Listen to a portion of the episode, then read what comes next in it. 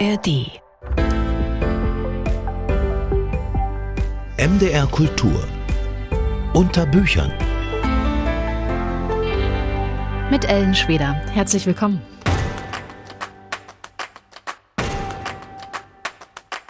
Family, singing in the kitchen. Family, running through the yard. Family, going on vacation. Family, on the credit card.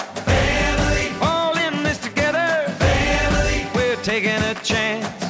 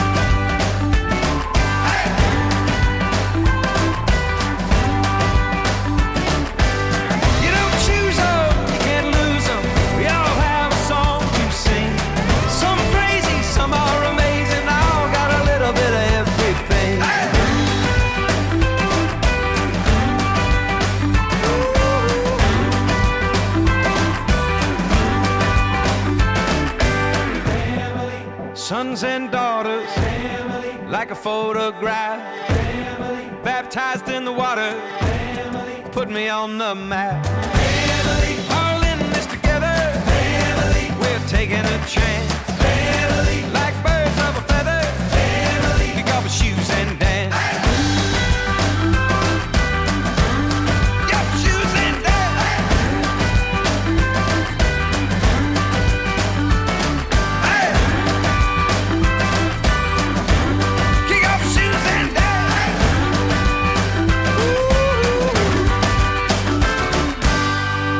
Unter Büchern, das Magazin für Texttaucher, für Buchverliebte, für Wortverschlinger. Wir stellen Ihnen in dieser Stunde neue Werke vor von Jan Wagner, von Karl Ove Knausgord und von Sadie Smith.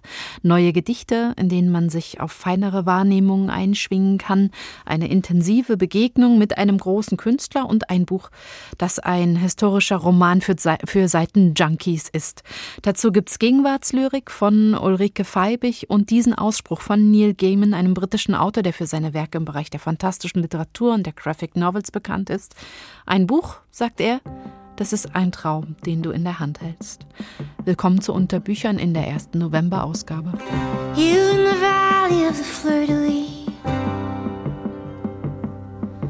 The first time that you let your long hair down So it rolled around your shoulders rolled around shoulders, rolled around your shoulders. I had never seen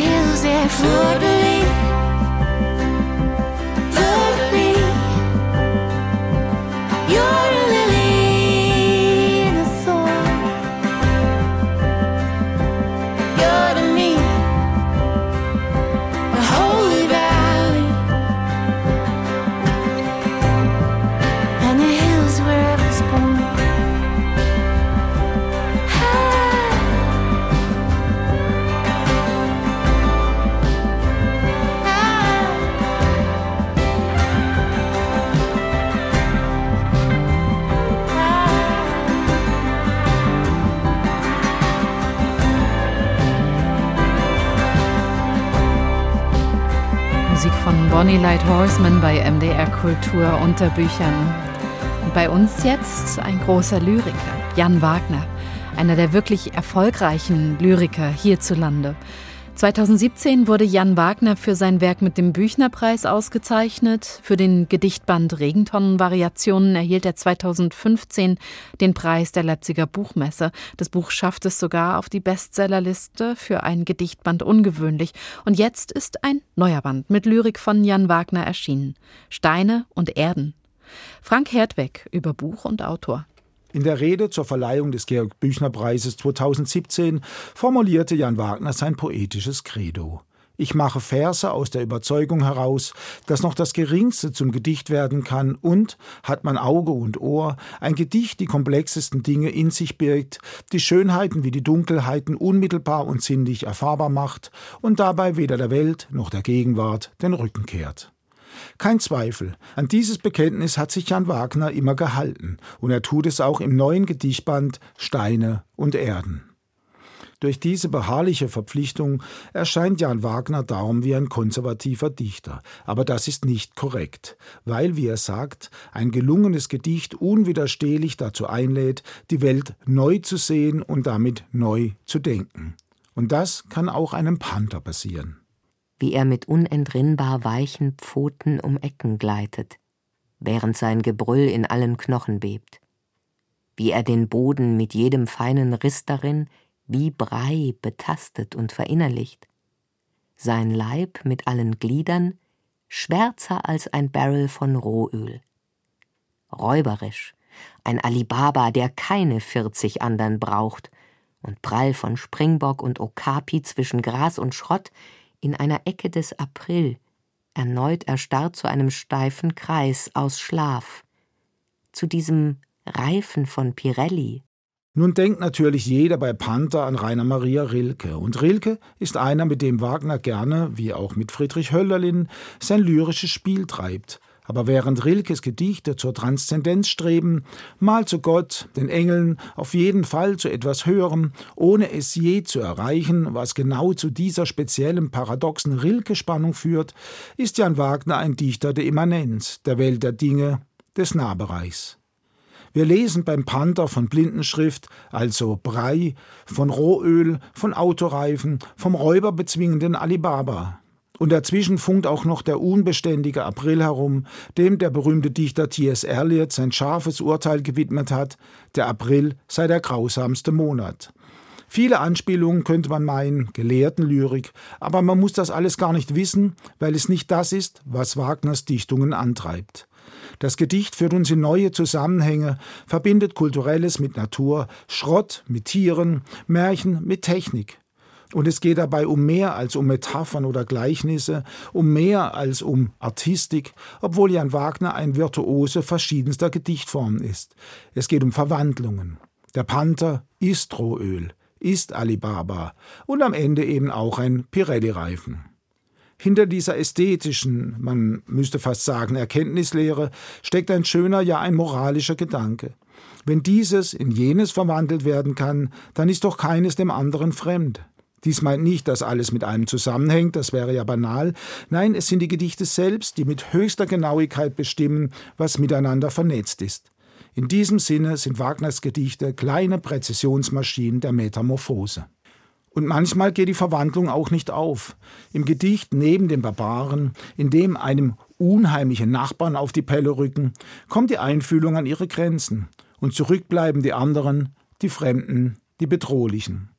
Aber insgesamt überwiegt eine weltzugewandte Lesart, und nicht von ungefähr sind sehr viele Gedichte anderen Dichtern, anderen Dichterinnen gewidmet. Es gilt in jeder Hinsicht das Prinzip Freundschaft. Der neue Band umfasst fünf Teile mit je zwölf bis 15 Gedichten. Sie erzählen von vielen Reisen innerhalb Europas, nach Nord- und Südamerika, nach Asien. Sie rufen geschichtliche Ereignisse auf oder ganz private Kindheits- und Jugenderinnerungen. Nichts, was nicht der Poesie fähig wäre, solange man nur das Zauberwort findet, das die Verwandlungen startet. Der letzte Zyklus beginnt mit einem kleinen Gedicht in der japanischen Gedichtform des Haiku. Sein Titel Streichholz. Eines klappert noch in der Schachtel, gehütet wie ein erster Zahn. Dann, angerissen, in dichtestem Dunkel, ah, hier bin ich. War ich. Eine Geste des Abschieds. Wer Subjekt ist, wer Objekt ist, ist gar nicht zu entscheiden das Ich nicht mehr als ein abgebranntes Streichholz, das das Wort Ich in sich trägt. Am Ende greift auch der Dichter der nahen Dinge zur Welt und zum Himmel aus, aber ganz konkret. Das letzte Gedicht ist das titelgebende Steine und Erden. Darin heißt es, vereint auf dieser Autobahn, als sammle sich die ganze Welt aus Beirut, Bayreuth, Verdun oder Werden, bei Steine und Erden, bei Steine und Erden.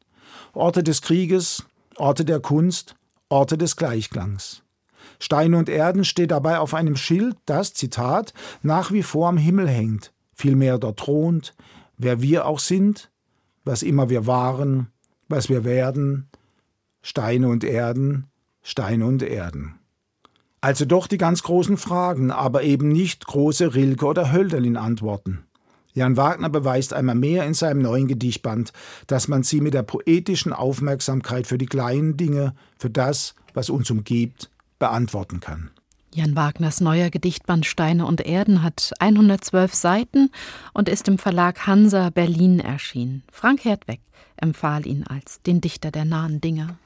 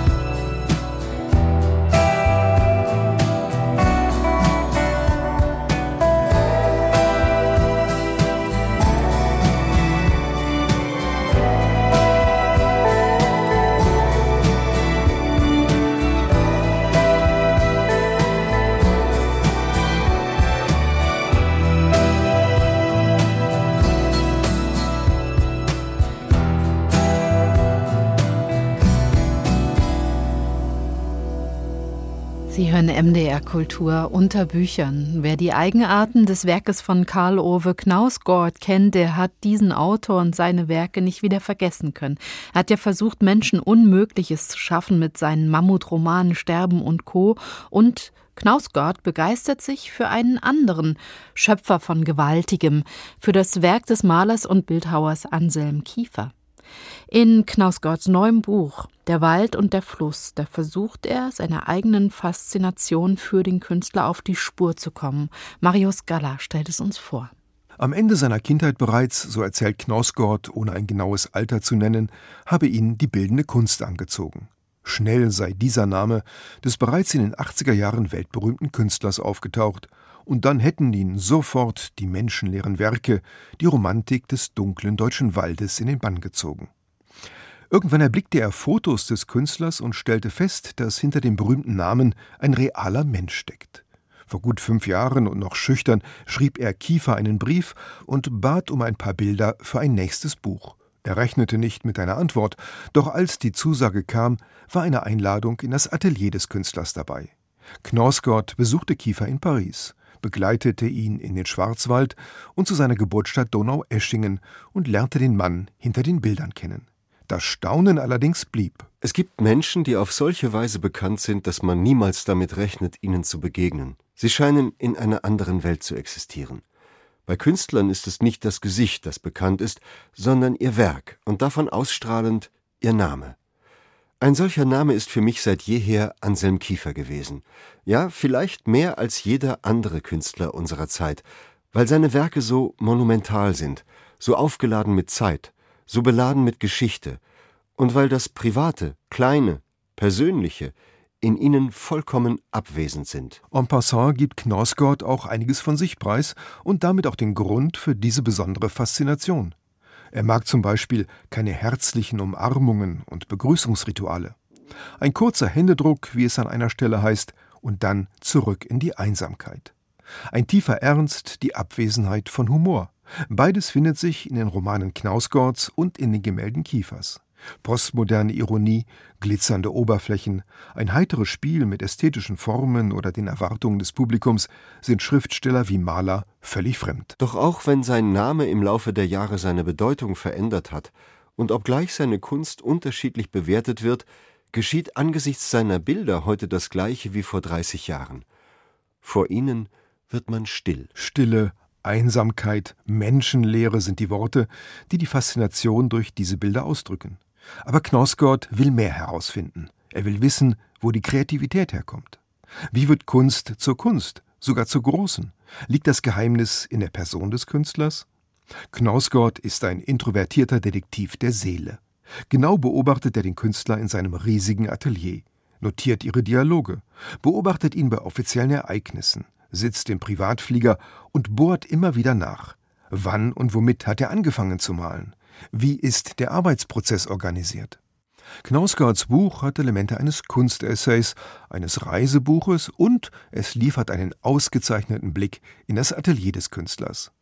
Wim Wenders Dokumentarfilm Anselm zeigt mit seinen 3D-Bildern zwar eindrucksvoll die riesigen Hallen, in denen Kiefer mit seinem Fahrrad herumfährt oder auf meterhohen Gerüsten herumturnt. Der Schriftsteller jedoch kann mit seinen Worten die Atmosphäre und den Eindruck wiedergeben, den der künstlerische Prozess unmittelbar hervorruft. Vom anderen Ende der Halle kam brummend ein rotes Fahrzeug auf uns zu. Es sah aus wie eine Mischung aus einem Traktor und einem Gabelstapler. Außen auf den Gabeln befand sich ein Ständer mit einer der rostigen Tonnen. Das Fahrzeug manövrierte ganz nah an das Gemälde heran.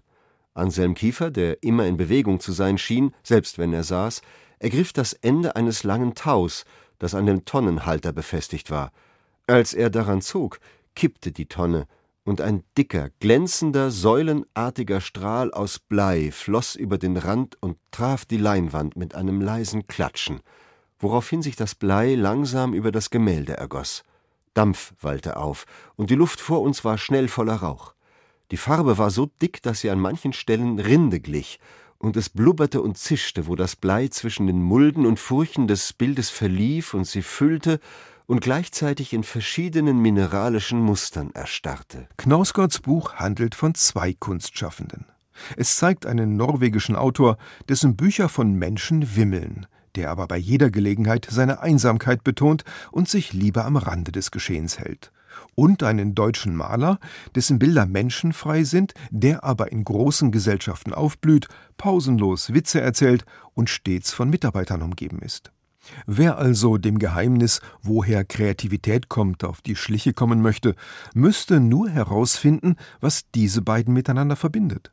An einer Stelle heißt es, Kunst zeigt nicht nur das Geheimnis, wie Kunst aus Wirklichkeit entsteht, sie behütet es auch.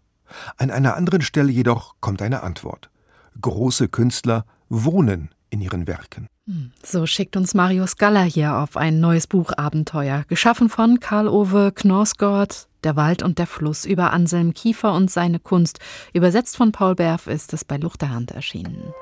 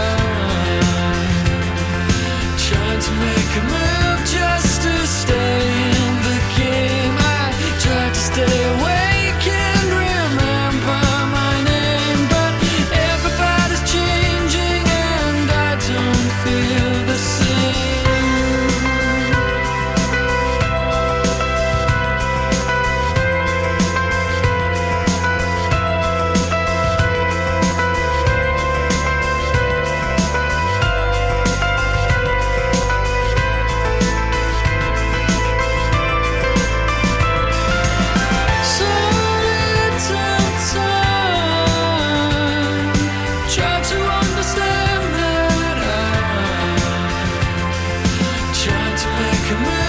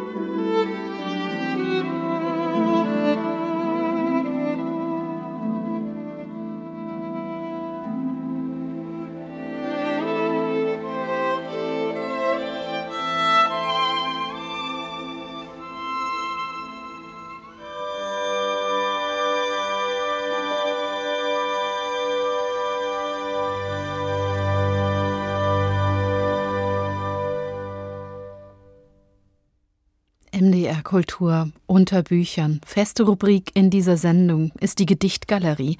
Und da hören wir heute Lyrik von der gebürtigen Magdeburgerin Ulrike Feibig.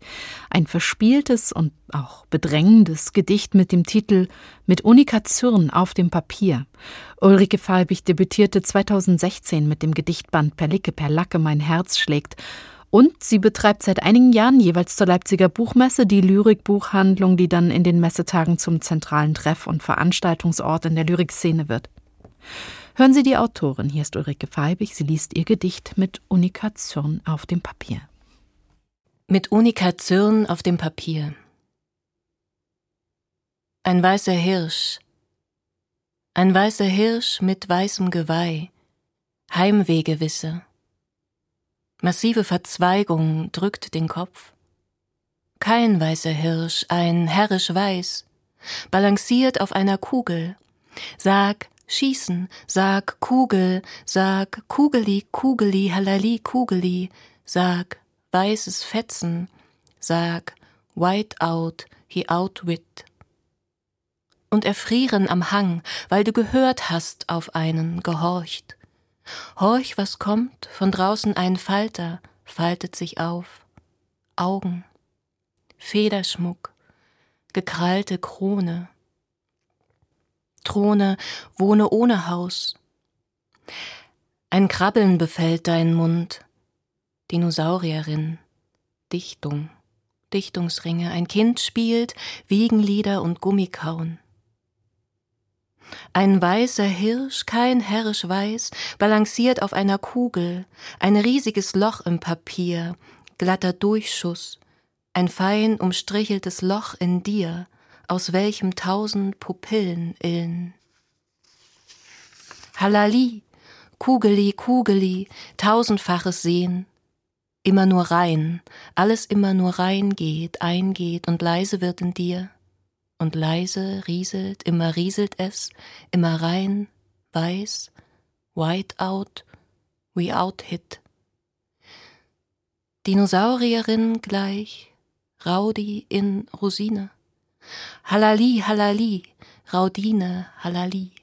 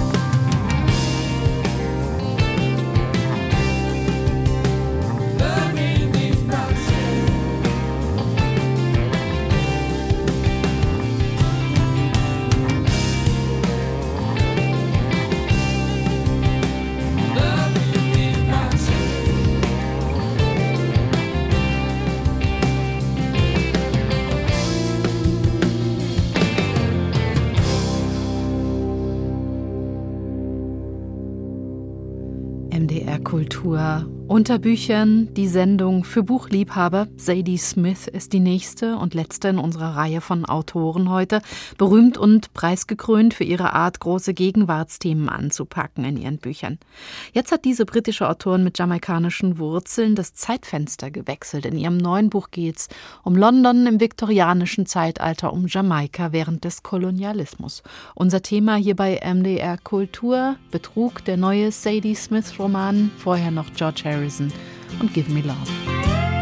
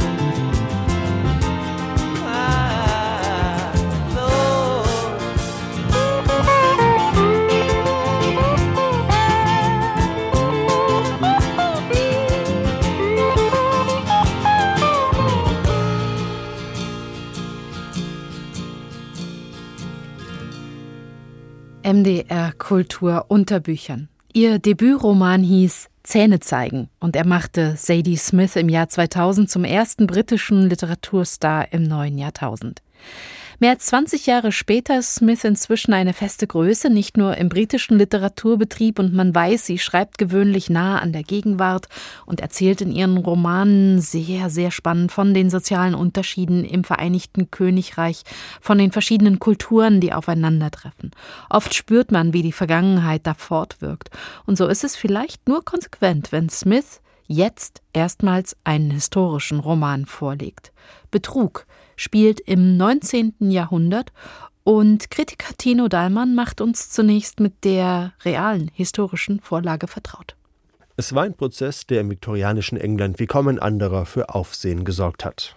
Im sogenannten Titchborne-Fall stritt ein Mann darum, der Nachfahre einer englischen Adelsfamilie zu sein und damit Anwärter auf ein beträchtliches Vermögen. Dumm nur, dass der Mann ungebildet war und kein Wort Französisch sprach. Dabei war der verloren gegangene Robert Tichborne in Frankreich aufgewachsen. Seine Mutter glaubte in dem Mann trotzdem ihren Sohn zu erkennen, und so landete der Fall nach ihrem Tod vor Gericht.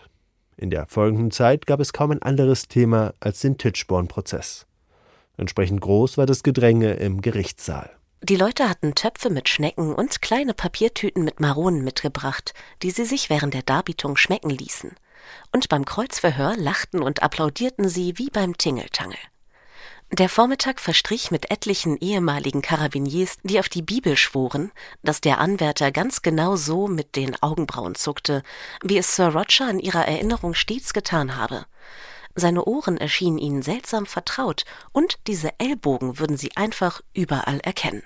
Lachhaft. In diesem historisch verbürgten Prozess geht es um Täuschung und Betrug. Vor allem aber liest sich der Fall wie eine Anleitung für heutigen Populismus. Schließlich werden im Gerichtssaal unter großem öffentlichen Interesse einzelne Fakten aus dem Zusammenhang genommen und so lange diskutiert, bis sie im rechten Licht erscheinen. Von all dem erfahren wir von Eliza Touchet. Sie ist die scharfsichtige Cousine und Haushälterin des Schriftstellers William Ainsworth. Der galt einst als aufstrebender Autor. Inzwischen wird Ainsworth und seinem Werk allerdings nur wenig Beachtung geschenkt. Und auch Eliza Touchet hat kaum lobende Worte für die Werke ihres Cousins übrig. Aus solch abgewetzten Stoffen und gestohlenen Wahrheiten werden Romane gemacht. Mehr und mehr ermüdete sie dieser ganze Vorgang, widerte sie beinahe an. Jetzt seufzte sie, schob den Stapel loser Seiten zurecht, band die Kordel wieder darum und ging nach unten, wobei sie auf jeder dritten Stufe kurz Halt machte, um ihre Knie zu schonen. Sie hörte ihn bereits am Schreibtisch ächzen. Kaum stand sie in der Diele, trat er zu ihr und trug wieder diese neue, besorgte Miene zur Schau, die sie so verstörte. Eliza Touché ist eine typische Figur aus dem Erzählkosmos von Sadie Smith. Etwas abseits stehend überblickt sie die größeren Zusammenhänge des Titchborne-Prozesses. Sie macht die Bekanntschaft eines Dieners der Titchborns und erfährt dessen Geschichte, die eng verknüpft ist mit der Geschichte der Sklaverei in Jamaika. Und sie erlebt London als einen Ort, an dem bereits vor über 150 Jahren Menschen unterschiedlichster Herkunft und sozialer Schicht aufeinandertreffen. Die ärmsten von ihnen landen schließlich beim Lumpensammler. Dort türmten sich diverse Gegenstände, eher Teile von Dingen als die Dinge selbst. Röhren, Schrauben und Bretter. Ein kleiner Berg aus Stuhlbeinen, Schuhe ohne Sohlen, Turnüren ohne Stoff, Hammerköpfe ohne Stiel, löchrige Taschentücher. Lampen ohne Zündvorrichtung, Spiegelrahmen ohne Glas. Nichts intakt. Nichts sauber. Smiths genaue Beobachtungsgabe bleibt, wohl dank einer gründlichen Recherche, erhalten. Die soziale Satire, die noch ihrem Romandebüt Zähne zeigen zu eigen war, weicht einer leiseren Selbstironie. Denn der Spott in Betrug richtet sich auch gegen Schriftsteller und den Literaturbetrieb. Dazu passt, dass Sadie Smith es in ihrem neuesten Werk mit der historischen Wahrheit selbst nicht allzu genau nimmt. Denn die reale Eliza Touchet, das gibt Smith im Nachwort zu, starb etliche Jahre früher als in der Romanhandlung. Bei einem historischen Roman, der so menschlich klug und gegenwärtig ist wie dieser, stört das jedoch kaum. Betrug von Sadie Smith ist bei Kiepenheuer und Witsch erschienen.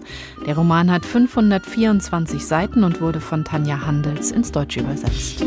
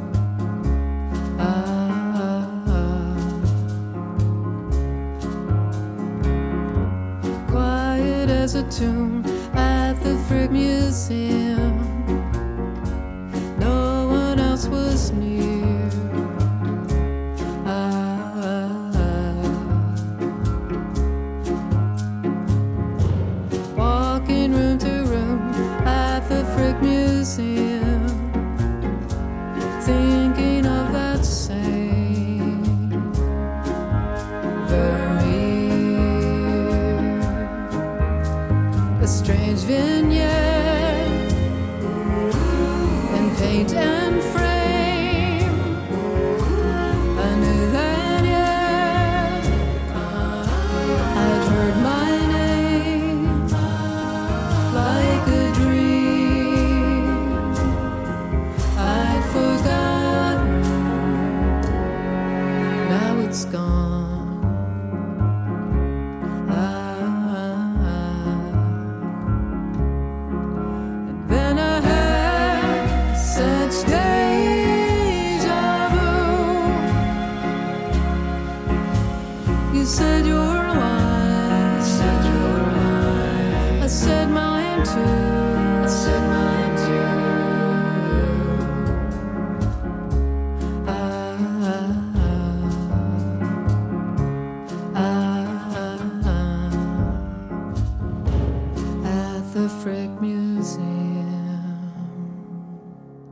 Musik von Amy Mann at the Frick Museum. Das war Unter Büchern in der ersten Novemberausgabe 2023 mit Buchempfehlungen der MDR Kultur Literaturredaktion. Ich bin Ellen Schweder. Die neuesten Platten, aktuelle Kinoempfehlungen oder das tägliche Feuilleton. Auch das gibt's bei uns im Podcast-Abo unter mdrkultur.de.